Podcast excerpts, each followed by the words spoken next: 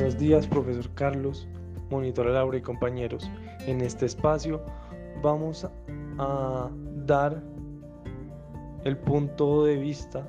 de cada uno de los integrantes del grupo de Travelers para que ustedes juzguen y entiendan un poco sobre la situación y la influencia que tienen los negocios internacionales en las diferentes economías si son bien manejados. En, primera, en primer lugar, va a exponer su punto de vista el compañero Nicolás Junco Calvo. Por favor, Nicolás, prosigue.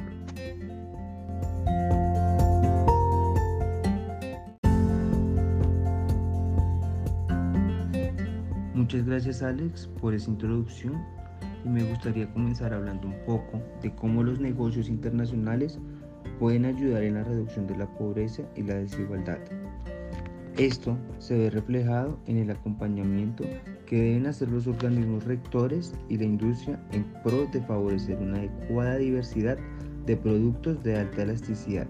que no solo permitan la realización de inversiones y la concentración de ingreso en un grupo poblacional reducido, sino en una amplia gama de empresas que pueden implicar también a los emprendedores y de esta forma favorecer una distribución equitativa de la riqueza. Adicionalmente, desde esta perspectiva es necesario también adoptar políticas que en la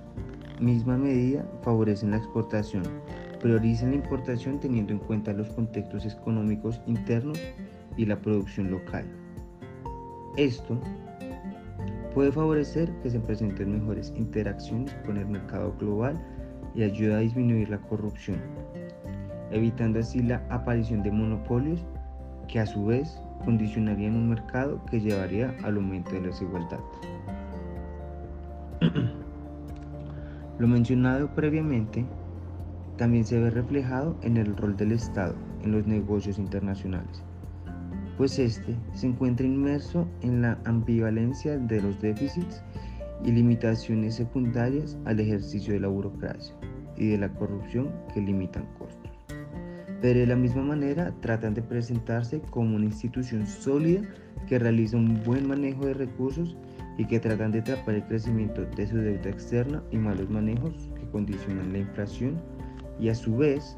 favorecen la profundización de políticas económicas y sociales que exacerban la pobreza nacional. Sin embargo, esta responsabilidad no es solo del Estado. Es también importante que los productores, distribuidores y consumidores busquen realizar prácticas que permitan un mercado con interacciones y transacciones más justas y enfocadas no solo en las utilidades económicas, sino también en los logros que se pueden dar a nivel social e inclusive político, al ser llevados de una manera adecuada. Este es el caso de Corsuca, la cooperativa de cafeteros del Cauca que no solamente ha favorecido el posicionamiento de los productos propios de esta región a nivel internacional, sino que a su vez ha mostrado un enfoque multidimensional que aborda las problemáticas de la, de la región utilizando programas que favorezcan la inclusión de jóvenes mediante programas técnicos, el empoderamiento femenino y se ha ceñido al programa Fair Trade de competencia justa haciendo que presente no solo un crecimiento desde un punto de vista industrial en su región, sino que a su vez genera una mayor confianza en sus clientes y favorece su desarrollo. Es por tanto una responsabilidad ética y moral en el mercado en cuanto a los negocios internacionales respecta el ceñirse a los principios de la competencia para reducir la pobreza. Esto haciendo que el mercado liberal no se disuelva a la sombra de los gigantes de la industria, sino que exista equidad y una distribución de apoyos para aquellas compañías que están en un crecimiento por parte del Estado. Y no solo esto, sino también una competencia leal por parte de aquellos que tienen mayor presencia en el mercado, que no, sesga al consumidor, sino que le ofrezca una gama de productos en relación a sus necesidades lo cual resulta esencial pues favorecerá los lineamientos del mercado internacional y no solo evitará el desarrollo de monopolios globales, sino que al contrario, una sana competencia que facilite el desarrollo de los países que no poseen el mismo músculo industrial que aquellos en la actualidad manejan en el mercado. De igual manera, es muy importante considerar todos estos escenarios, no solo en lo que respecta a la teoría, sino también aterrizarlo en la situación nacional. Pues en este momento, Colombia es considerado como uno de los países más corruptos del mundo, si no es el primero, y de la misma manera es un país que presenta un déficit fiscal permanente, una deuda externa en un aumento constante y una escasez importante de recursos. A pesar de ser uno de los, de los países con más impuestos requieres a los ciudadanos, al menos en América, y de tener que contar con recursos que en otros contextos serían suficientes, al menos para garantizar cierto grado de estabilidad económica. Aún así, esto ocurre en un contexto dinámico, que se ve afectado por múltiples elementos externos, y no solo desde la perspectiva de los negocios internacionales. Pero dado a que es el tema central de esta discusión, es ahí donde haremos énfasis. Esto debido a que nuestro país, en medio de todas sus dificultades internas, o quizás consecuencias a las mismas, es uno de los países que más impuestos requiere para la importación de mercancías y recursos. Tanto es así que reflejado en la vida diaria podemos ver que el valor de la gasolina debe su precio en mayor proporción a los valores tributados al Estado que al valor del combustible mismo, lo cual en economías más desarrolladas sería un ridículo o al menos algo impensable. Y continuando en la misma línea, con la argumentación y el ejemplo, Vemos cómo esto no solo afecta al diario de los consumidores, sino que a su vez compromete muchas más dimensiones de la economía, incluyendo los precios de los productos producidos localmente. Pues dadas las regalías impuestas, estos tendrán un elevado mayor, que los hará poco, poco competitivos en el mercado extranjero y los impuestos de importación en relación a los altos precios de exportación harán de Colombia un país menos atractivo para la inversión extranjera o para la llegada de productos de otros países en relación a la misma. Esto, a su vez, no solo generará menos ingresos en quienes desempeñen exclusivamente esta materia, sino que a su vez afectará a las compañías y de esta manera a la población en sí misma, pues serían menos los rubros que recibirá el país y por tanto menos dinero circulando con una moneda devaluada, lo que hará que las brechas de desigualdad sigan aumentando a través del tiempo y la política pública permita que la situación siga puesta arriba. Es por tanto necesario que tanto el Estado como los grandes productores industriales se empeñen no solo en favorecer el crecimiento de su propia empresa y fortuna, sino también favorecer que el mercado colombiano logre una condición basada en el ejemplo de Corsuca que permitió no solo el, crecimiento de sus afiliados, sino también en la región de múltiples dimensiones. Y esto realimentará a su vez positivamente el crecimiento económico del país y un mejor posicionamiento global. Muchas gracias por su tiempo. Los dejo con Alex.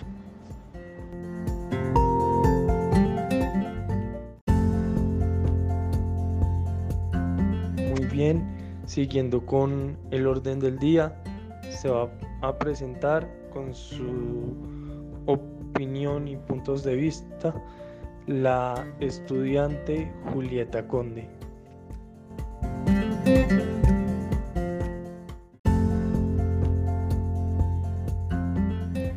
Bueno, muchísimas gracias Alex por esa introducción. Eh, pues como dijiste, entonces voy a exponer mis argumentos a favor de esta premisa tan importante a partir de tres argumentos que he desarrollado en base con las lecturas del curso. Entonces, eh, mi primer argumento es pues que en definitiva estoy totalmente de acuerdo con la premisa. Y un claro ejemplo de que los negocios internacionales justos y transparentes pueden ser un gran motor para el desarrollo económico y social de un país eh, golpeado por la desigualdad y la pobreza, como es el caso de Colombia, es COSURCA. COSURCA nos demuestra cómo una organización de segundo grado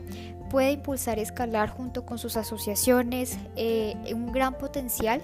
de los productos como es el café. El Cauca, que es el lugar de donde proviene esta organización, ha sido una región fuertemente amenazada por el conflicto armado bilateral, por eh, las plantaciones ilegales de coca y amapola, eh, por ejemplo también por las oportunidades, la falta de oportunidades que afrontan los campesinos debido a los desplazamientos y pasa a ser una región gracias a la intervención estatal y al apoyo de COSURCA eh, la cual se interesó por desarrollar el encadenamiento productivo de la región y desarrollar los cultivos y reemplazar los cultivos ilícitos. Eh, gracias a esos esfuerzos, hoy en día los campesinos tienen un sustento y más aún se sienten felices de su tierra y de pertenecer a un proyecto donde ellos mismos son los principales actores de la cadena de valor, además de brindar una seguridad alimentaria para la región. Más aún, los beneficios se hicieron más notables cuando COSURCA en el año 2002 se certifica mediante el sello Fairtrade, lo que permite una opción diferente a los campesinos que solo vender sus productos a la Federación Nacional de Cafeteros o Cauca, lo que claramente no era una opción atractiva para ellos debido a la alta intervención de las élites locales y de los intermediarios. En cambio, el sello Fairtrade permitió a los campesinos obtener, obtener un empoderamiento económico y social, debido a que ellos conocían a sus clientes y a sus aliados, como nos dice Cocción en la lectura, además de contar con la cooperación internacional como la IAF para desarrollar aún más la industria por medio de la presentación de diferentes proyectos de desarrollo regional, entre otras cosas. Debido al gran avance de esta organización, entonces se crea Expo Cosurca, que sirve como un medio de expansión internacional, eh, rublo que estaba controlado por las grandes compañías y ahora el campesino se sentía aún más identificado con su labor en el campo debido a lo que lo que cosechaba no solo era destinado al mercado local sino internacional. Entonces vemos que este sello Fairtrade permite eh, a los productos de los campesinos eh, recibir un prefinanciamiento, eh, también un proceso de planeación estratégica para las actividades desarrolladas y también existe una mayor demanda en cuanto a la preparación y responsabilidad personal y organizacional, ahora no solo en temas de café, sino un entendimiento de los mercados extranjeros y de las finanzas.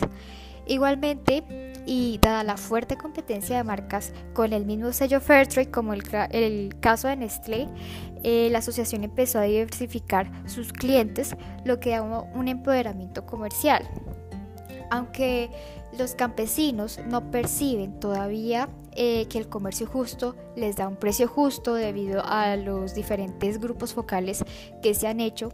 Eh, sin duda, este certificado proporciona una ventaja económica por tener el mismo certificado en sí, por tener el, el premio de Fair Trade, por tener trabajo femenino y entre otras cosas como la calidad y el origen del café. Además de estas ventajas económicas e institucionales por pertenecer a este sello,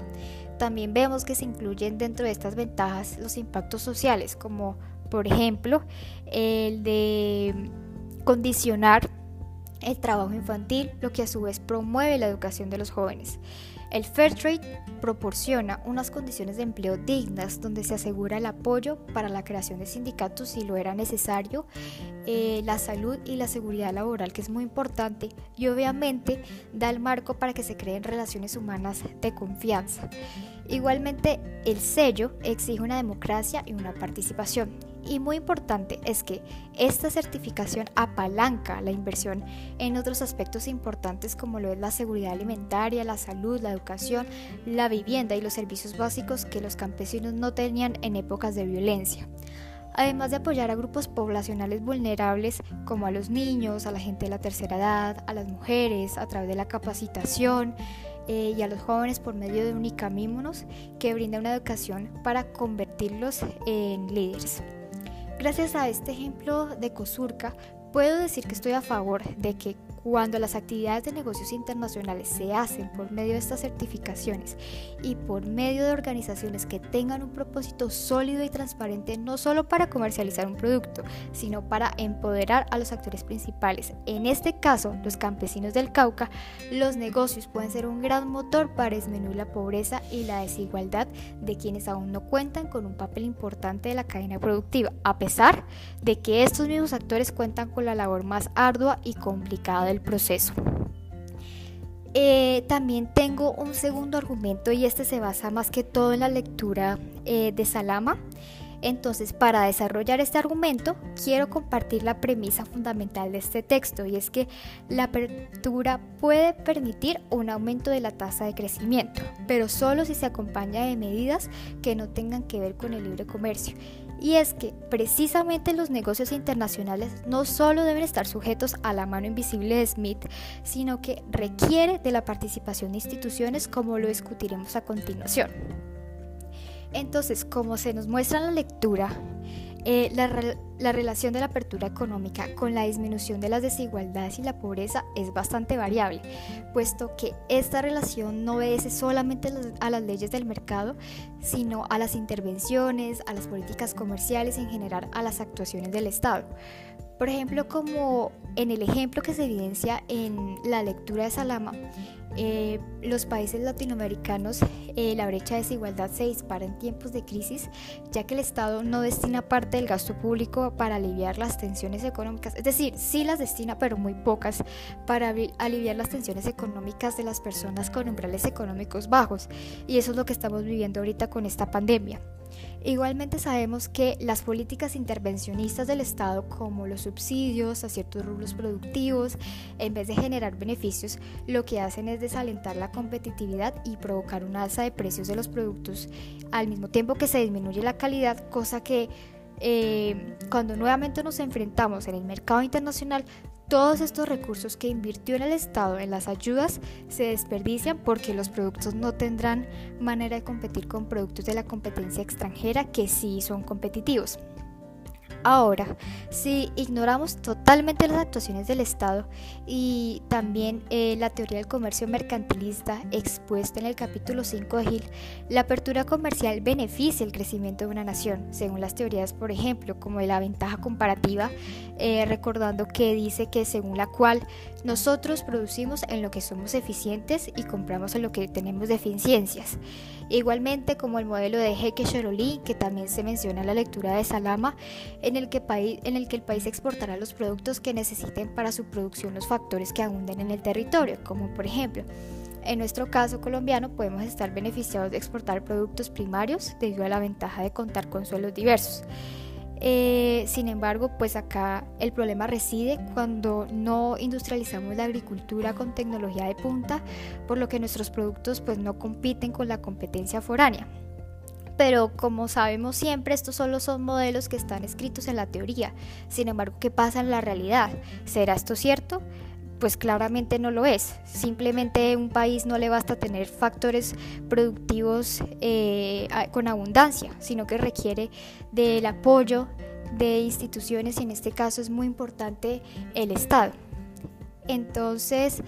igualmente también eh, hay una brecha cuando, por ejemplo, según la lectura, empresas extranjeras realizan inversiones en nuestro país para la explotación de recursos naturales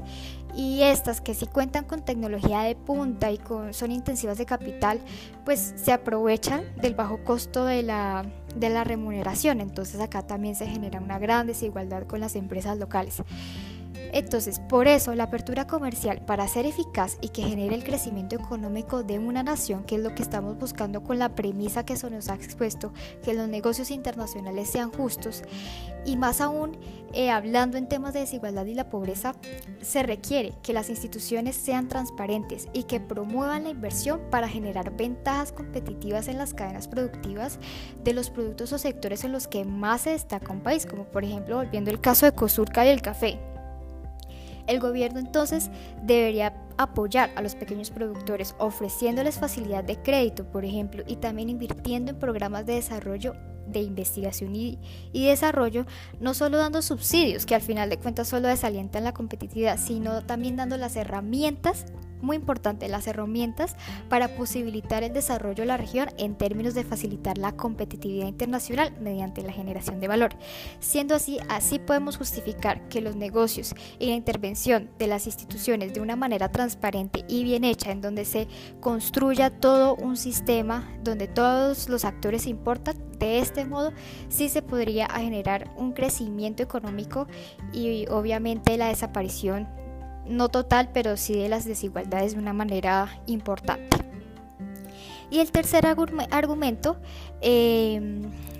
a favor de la premisa presentada es que, según la lectura hecha del texto de Stiglitz, si las ideologías e intereses de las principales instituciones de la globalización, como el Fondo Monetario Internacional, el Banco Mundial y la Organización Mundial de Comercio, cambiaran, el modelo internacional actual funcionaría verdaderamente para las naciones para aumentar su crecimiento, no solo representado por una minoría, sino más bien por la inclusión de los menos favorecidos del sistema, que esta es la premisa fundamental. En ese sentido, este cambio de ideología eh, que también propone Stiglitz en su, en su texto, propone que estas grandes instituciones que actualmente ponen por encima de todo el comercio, es decir, que los pobres, el medio ambiente y los países marginados quedan siempre subordinados al comercio, acepten su error primero que todo y empiecen a implementar la democracia de todos los países junto con la implementación del comercio justo. En ese sentido, se propone dejar de ver una realidad parcial general al ver una totalidad del sistema. Eh, por ejemplo, como dice la lectura, en vez de únicamente fijarse en los indicadores de inflación, ir más allá y fijarse en los indicadores de la pobreza. Además de no solo dialogar con los dirigentes más importantes de las naciones, eh, más importantes, sino escuchar qué tienen para decir los gobernantes de los países pobres, de los más pobres, y no solo escucharlos, sino también darles un voto. Igualmente es acá donde nos encontramos nuevamente con el papel del Estado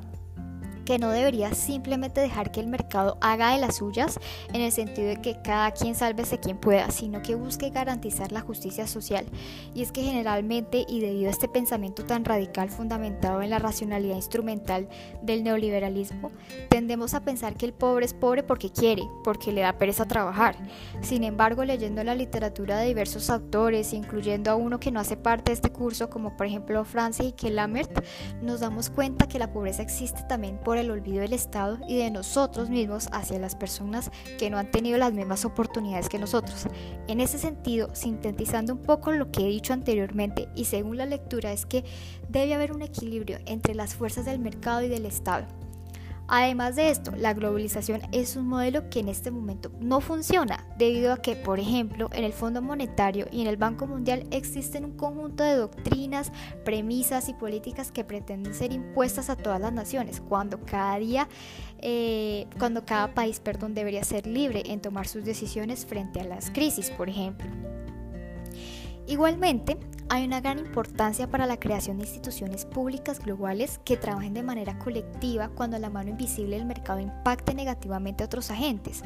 Por ejemplo, eh, que existen instituciones globales a favor de que se respete el medio ambiente o a los derechos humanos y muchas cosas más. Y es que podríamos pensar que estas instituciones ya existen, como por ejemplo las Naciones Unidas, pero es que estas no están cumpliendo eficientemente su labor.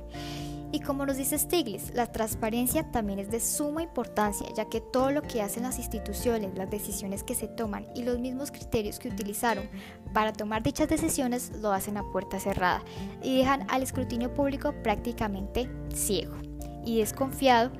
eh, de este tipo de decisiones. Y estos secretos actúan obviamente a favor de las élites más poderosas para privilegiarlas o para silenciar los más grandes errores que éstas pudieron haber cometido. Entonces, de pronto para aclarar un poco mi punto de vista, sugiero que además de existir un gran interés por las personas en este tema, de las organizaciones como COSURCA, es muy importante la intervención del Estado, que el Estado siempre esté a favor de los pequeños productores, que esté a favor de las personas con mayor desigualdad y que obviamente existan instituciones transparentes, instituciones eh, también en los diferentes sectores de la economía que de verdad eh, busquen siempre el desarrollo económico de las naciones y lo más importante, el comercio justo, porque de verdad actualmente muchas personas no simplemente producen y ni siquiera saben a dónde van a parar sus productos. Entonces, esa es eh, la premisa y todos los argumentos por los cuales estoy de acuerdo con la premisa que se ha expuesto. Y obviamente eso también incluyendo que no solo es parte del Estado, sino también de los agentes, por ejemplo, como dice la lectura de Hill, de conocer el mercado donde se van a llevar los negocios. No simplemente decir voy a establecer un negocio en otra parte, en otro país, sino también siempre estar eh, atento de los cambios en materia de política, de comercio de legislaciones de otros países y muy importante también en tener en cuenta la cultura. Gracias.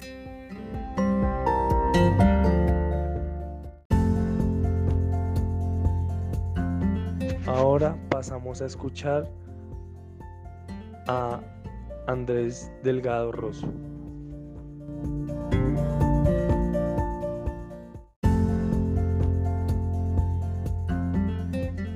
Bueno, muchísimas gracias.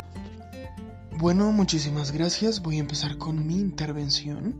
Y bueno, voy a recordar pues eh, la premisa que es, los negocios internacionales si se conciben adecuadamente pueden ser un método, herramienta muy eficaz para ayudar a superar la pobreza, es decir, las desigualdades, que afligen a diferentes sociedades al aprovechar ciertos beneficios que brinda la globalización comercial. Esto requiere de los distintos actores involucrados reconsideren sus intereses, posiciones e interacciones. Bueno, vamos a ver. Eh, en la primera lectura se nos planteó eh, el tema. Bueno, se nos planteó el, el temille de,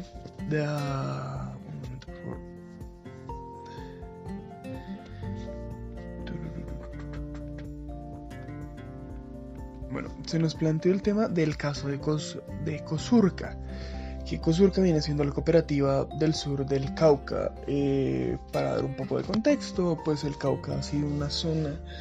muy afectada por todo el tema del conflicto, del narcoconflicto vivido en, pues, en nuestra nativa Colombia. Y pues hemos de decir que pues eh, la trayectoria de la organización ha venido pues con ciertos cambios y demás. Para introducir un poco más lo que viene siendo el sector del Cauca, sabemos que pues ha estado muy afectada por el desplazamiento voluntario, el déficit de vivienda y el acceso a servicios básicos, también el crecimiento del sector minero con sus tensiones sociales y ambientales. Es bien sabido que debido a la falta de políticas y apoyos por parte del gobierno colombiano para el sector agro, la industria agro en el país, pues verdaderamente el campesino no ha podido pues avanzar ni progresar en pues en lo que viene siendo su vida, o sea, pues pueden pagar hasta cierto grado de educación, graduarse en un colegio, pero sin embargo no son no tienen las posibilidades de continuar con una formación, digamos, una formación superior que vendría siendo estudios universitarios, con el cual pueden continuar pues eh, formándose para ser un profesional. Y tenemos que tener en cuenta que esto generó eh, que muchos años, durante muchos años, los campesinos dejaron de cultivar los alimentos para dedicarse a los cultivos de la hoja de coca o amapola. A pesar pues de lo que conlleva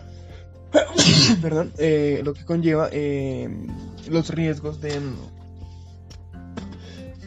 de tener de producir estos cultivos. Em,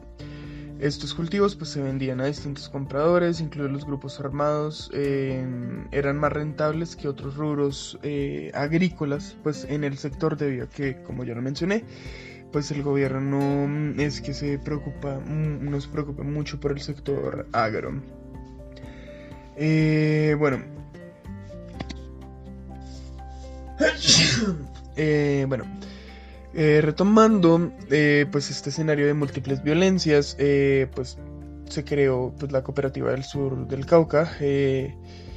Y pues eh, esta eh, nace gracias a diferentes organismos e instituciones, incluyendo pues lo que vienen siendo las Naciones Unidas. Su objetivo era organizar los campesinos de la zona y sustituir los cultivos de uso ilícito con café de alta calidad de orgánico, pero sin descuidar los demás cultivos para el consumo familiar.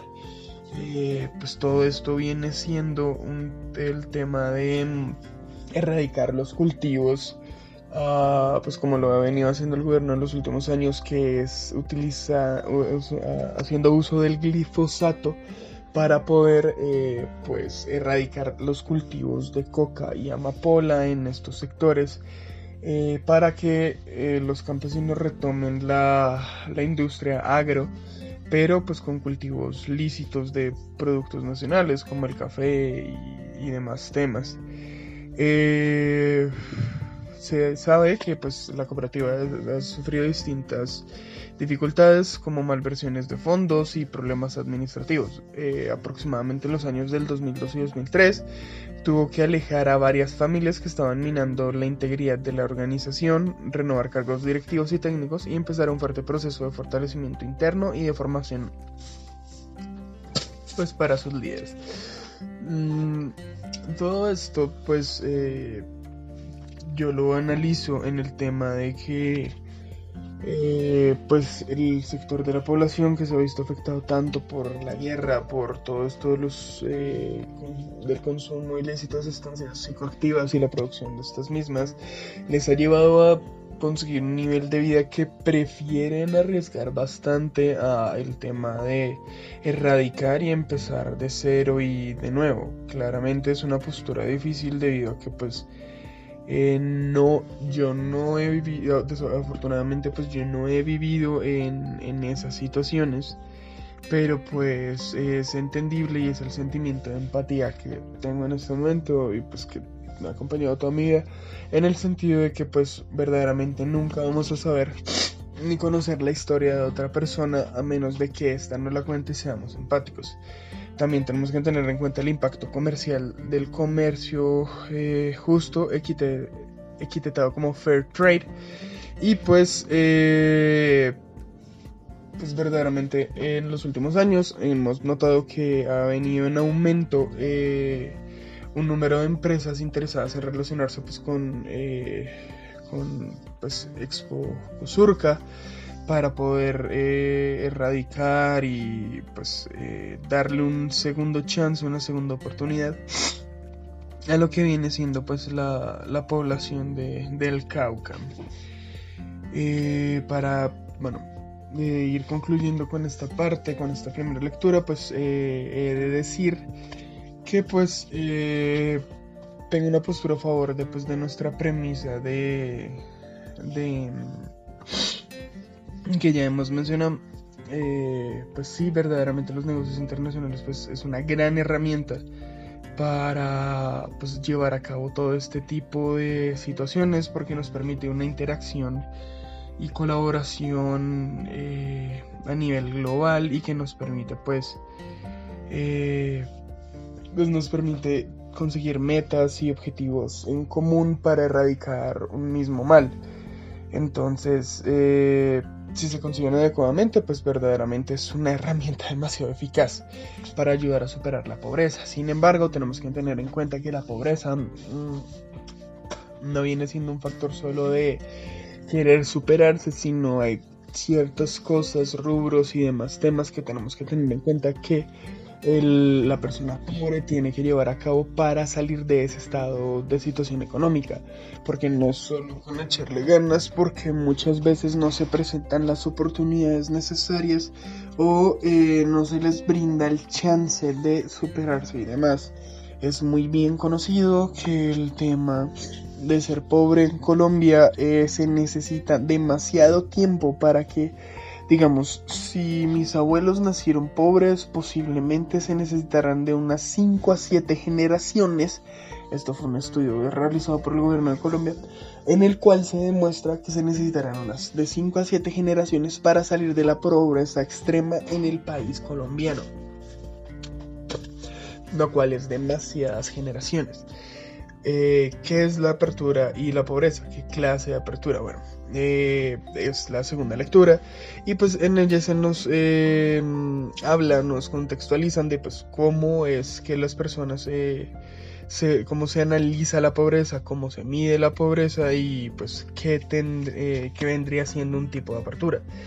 pues eh, se nos inicia con eh, que la pobreza persiste en grados considerables tanto en la mayoría de los países del llamado tercer mundo como en los del primer mundo. La pobreza no es un problema ajeno a qué tipo de país eh, vivamos, poseamos o demás, sino que es también debido al manejo de su gobierno, sus políticas y cómo ellos generen una política monetaria y una financiación de pues ayudas y subsidios a estas poblaciones. Es bien conocido que en Colombia eh, a esto se le llama política eh, populista y socialista. El tema de estar regalando muchos bonos y demás genera una cultura de dependencia, de codependencia al gobierno y que la verdad la gente se acostumbre a ese estilo de vida y después decida no buscar empleo y demás se conoce que hay una eh, población económicamente inactiva que vendrían siendo todas estas personas que no trabajan y han decidido dejar de buscar un empleo y continuar con un medio de vida pues eh, basados en no hacer nada.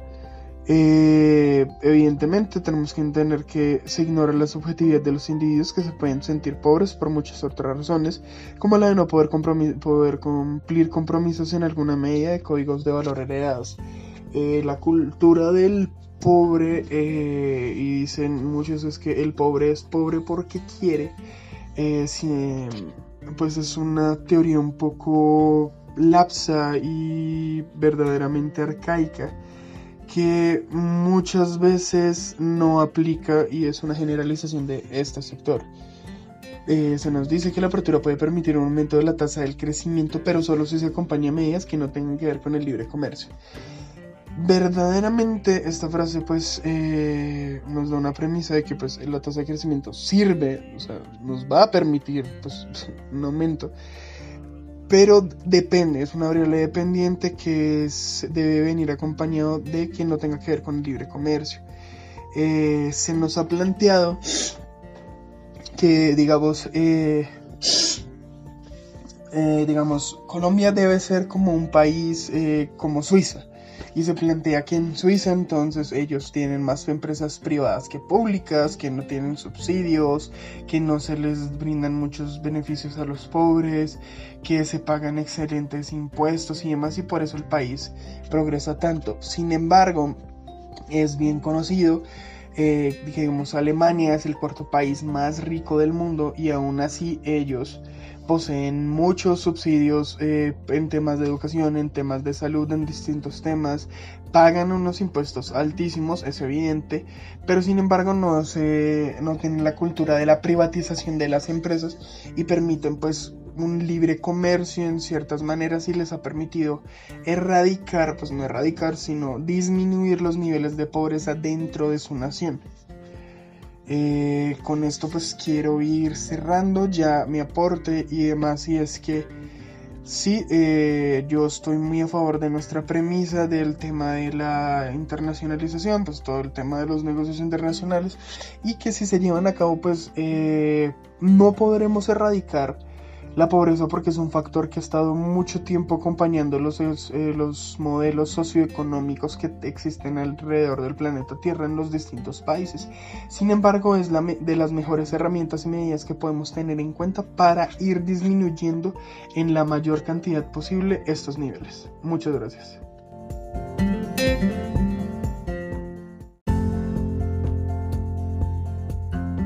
Muchas gracias Andrés. Sebastián, es tu turno, por favor adelante.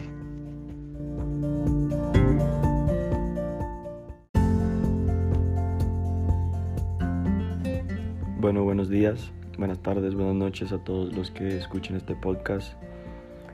Eh, quisiera empezar por saludarlos y darles una bienvenida a lo que es un punto de vista crítico de discusión de reflexión acerca de los negocios internacionales, cómo estos tienen y se desenvuelven alrededor del mundo y esto pues dar una posición completamente argumentativa a favor de la persona que escuche esto, partiendo de la premisa de que los negocios internacionales pueden colaborar o brindar herramientas efectivas las cuales ayuden a la erradicación de la pobreza en el mundo. Quisiera empezar por decir que los negocios internacionales cumplen ciertos patrones de estándares muy efectivos que permiten una correlación justa entre el comercio así como el comercio internacional. Y diferentes casos se han visto, por ejemplo, cuando estábamos, cuando leía el caso de Me parecía muy interesante ver que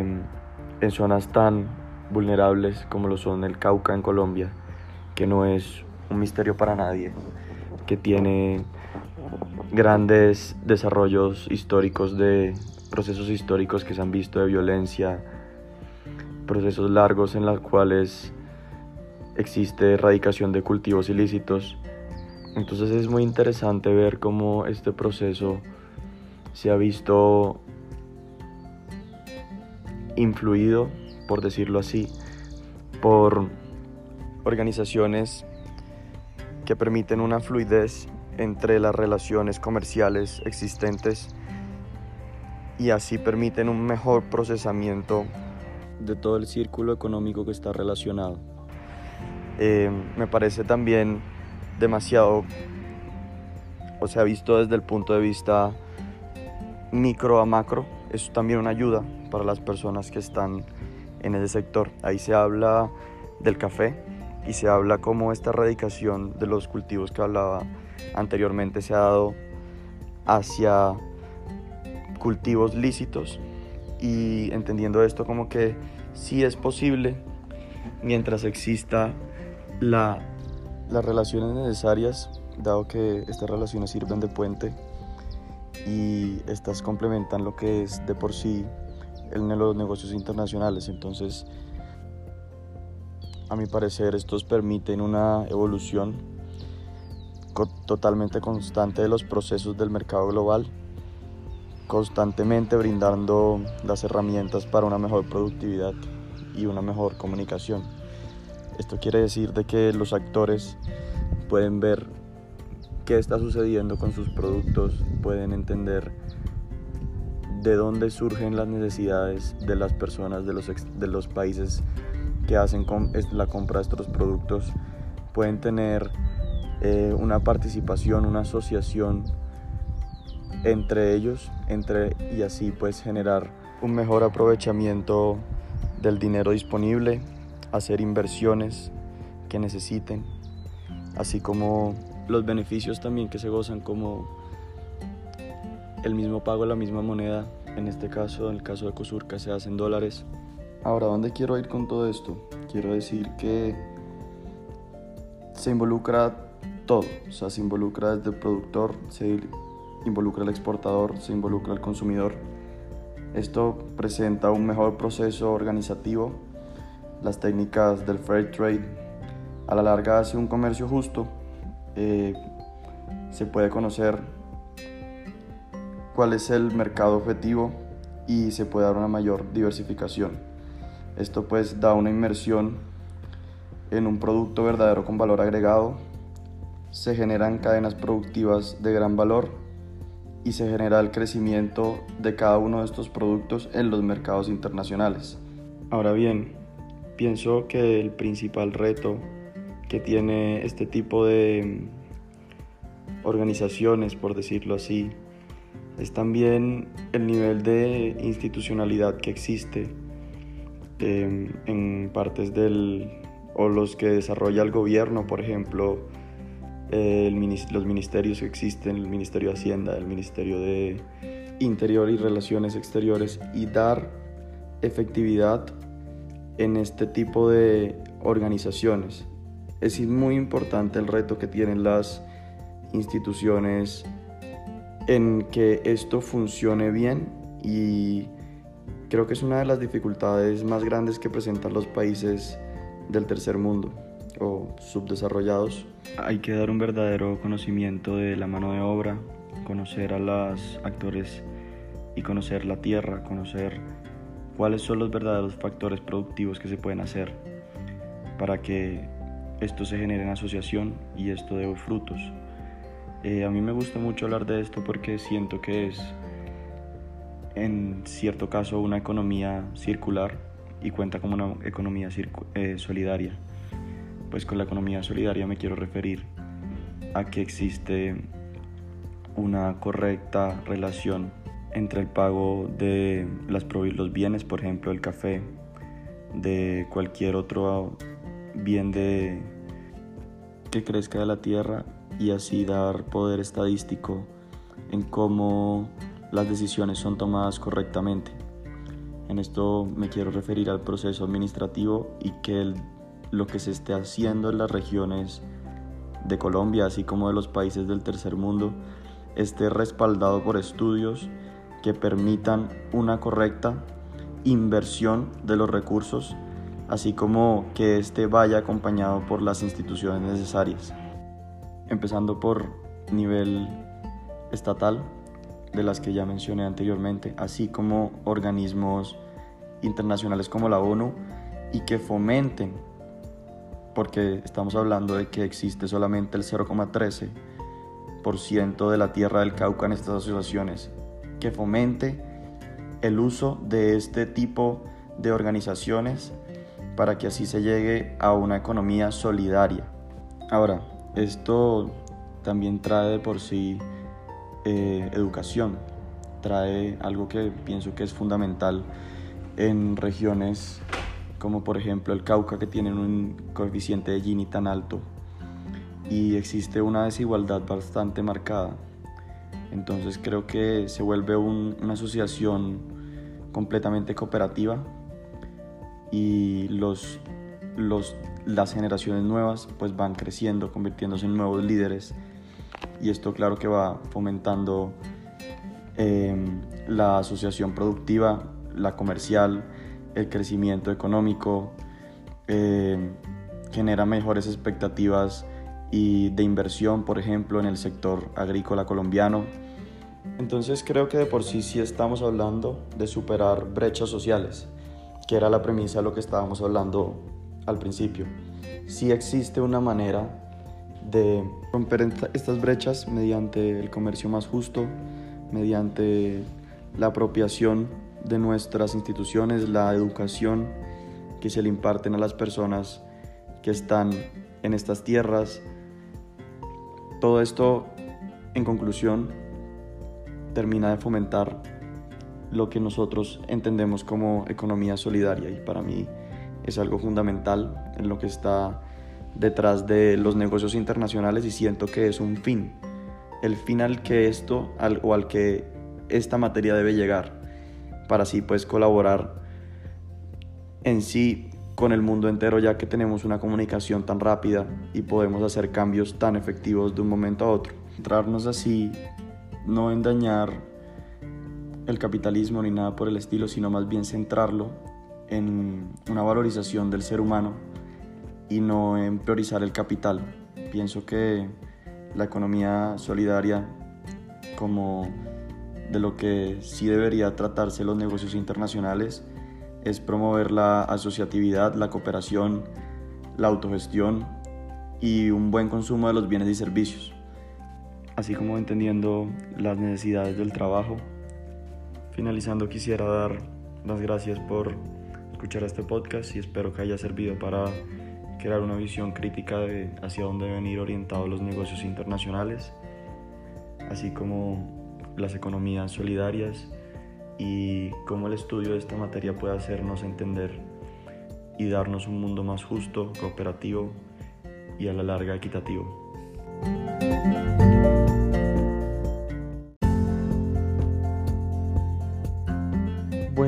Ya siendo mi turno, sobre hablar de las lecturas y dar mi perspectiva. Bueno, es el caso de Cosurca, la cooperativa del sur del Cauca, es muy interesante porque habla de la importancia de los contactos, de la educación. Yo me quiero concentrar más que todo en ese segundo punto, en la educación. La educación es la clave para tener una mejor sociedad. La educación es la clave para que las personas, perdón la expresión, no coman cuento. Y con la educación, sobre todo, me parece muy lindo y muy especial lo que hace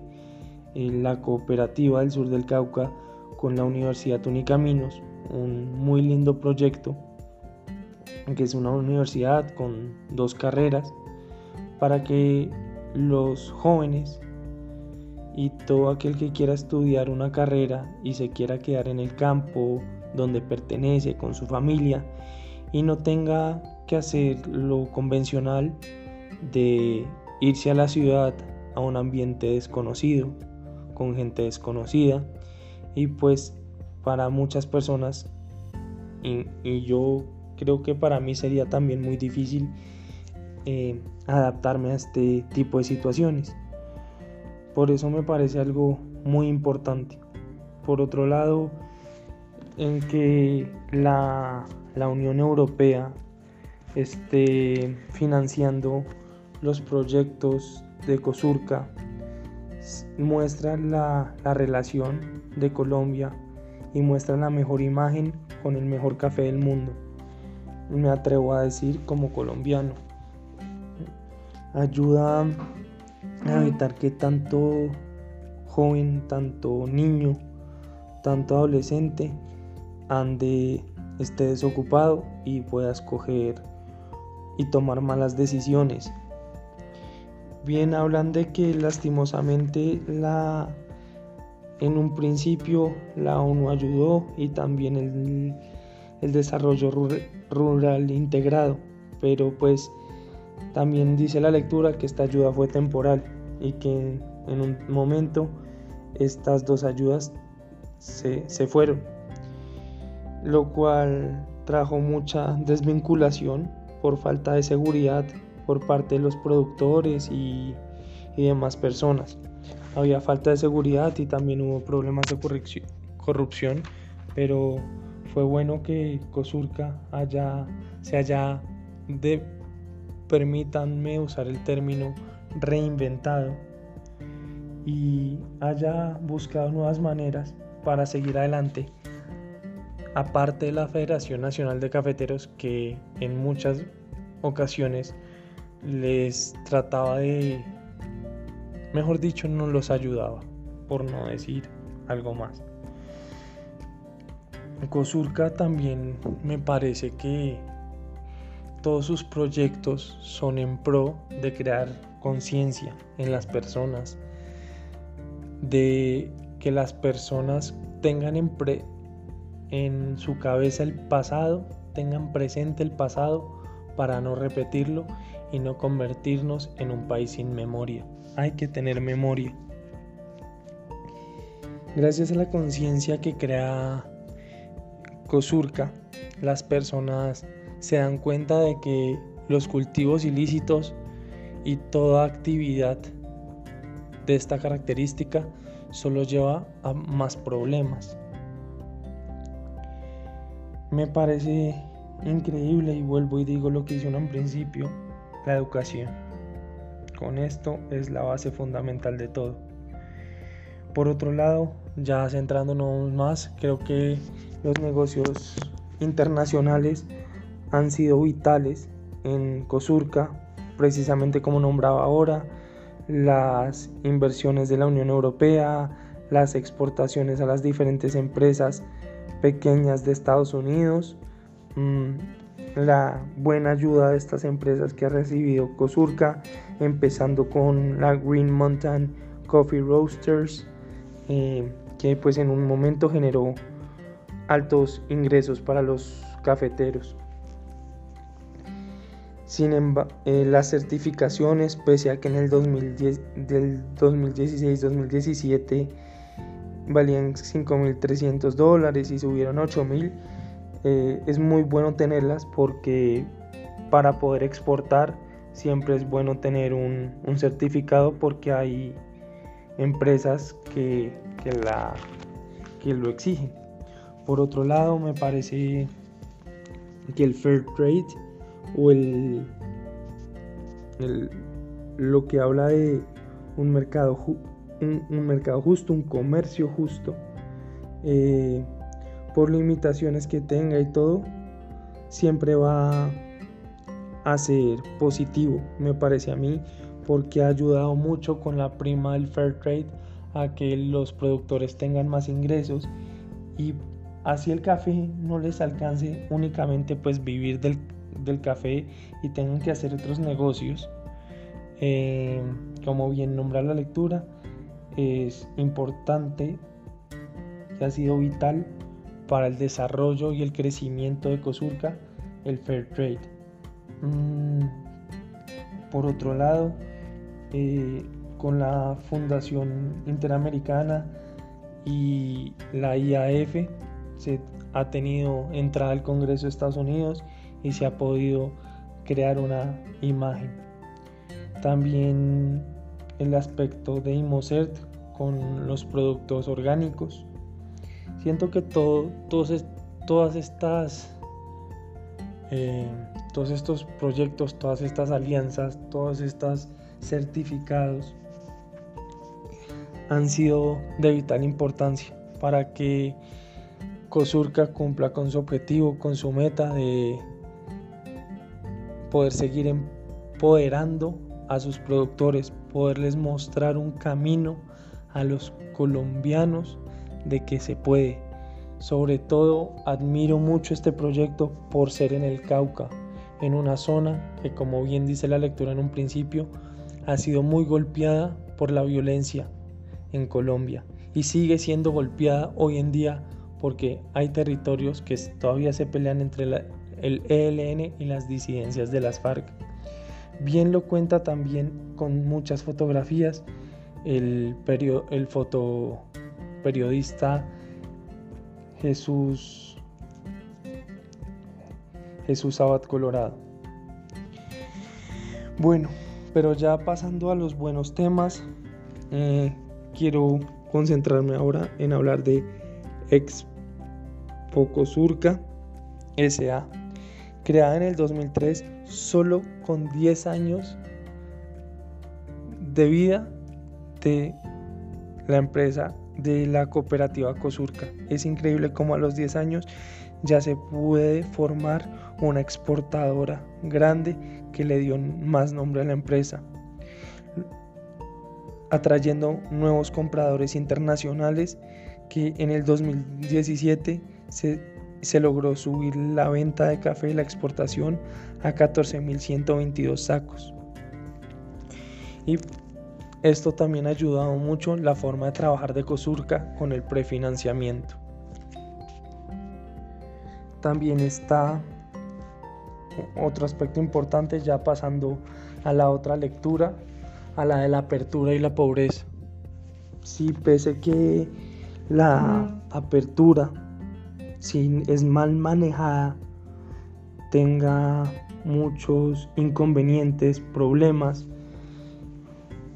de, pobreza y agrande la pobreza y depende de cómo se manejen los balances y si no se está en equilibrio. Pero como bien dice el como bien dice el, el final de, de la lectura, la relación que parece imponerse entre mayor apertura y mayor crecimiento Puede que no sea evidente, como lo quisieran hacer ver las instituciones internacionales, pero la apertura puede favorecer el crecimiento y al hacerlo contribuir a reducir la pobreza, pero para que sea eficaz y mantenga la cohesión social, es decir, la consolide, se debe llevar de acuerdo con las modalidades que tienen poco que ver con el libre comercio. Eh, cosa que se me hace muy cierta.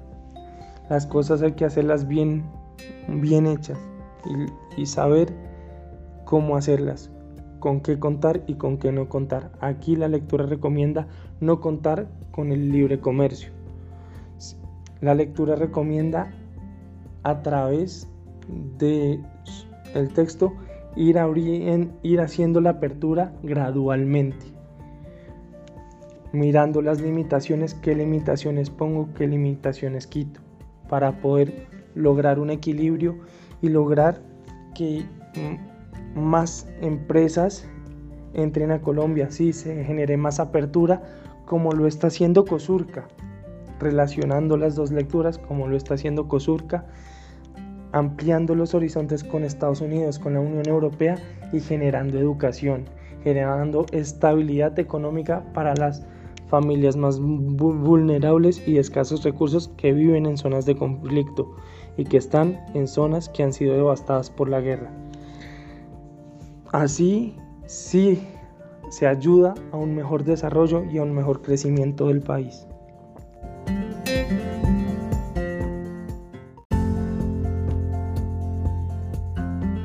Para cerrar esta charla, este pequeño espacio, se concluye que la estructuración de una economía global, la estructura a gran escala, es importante para un comercio internacional justo, para poder superar las barreras sociales, brindando progreso y economías más solidarias, que cada economía se fortalezca, mediante el hecho de hacer negocios justos, mediante comercio justo, negocios que sean legales, en orden a disminuir la brecha de desigualdad y aumentar el crecimiento y potenciar las fortalezas de cada país. Esto depende de los entes respectivos que aboguen realmente por el interés de cada agente del sistema, de cada individuo y más aún de los más vulnerables para que contemos con la participación de todos y no solo ganen las élites. Esto depende de todo el mundo para que todos aporten su granito de arena con el objetivo de construir una mejor sociedad con mejores valores y mejor educación. Siempre adelante y ni un paso atrás. Hay que tener memoria, pero para construir un mejor futuro.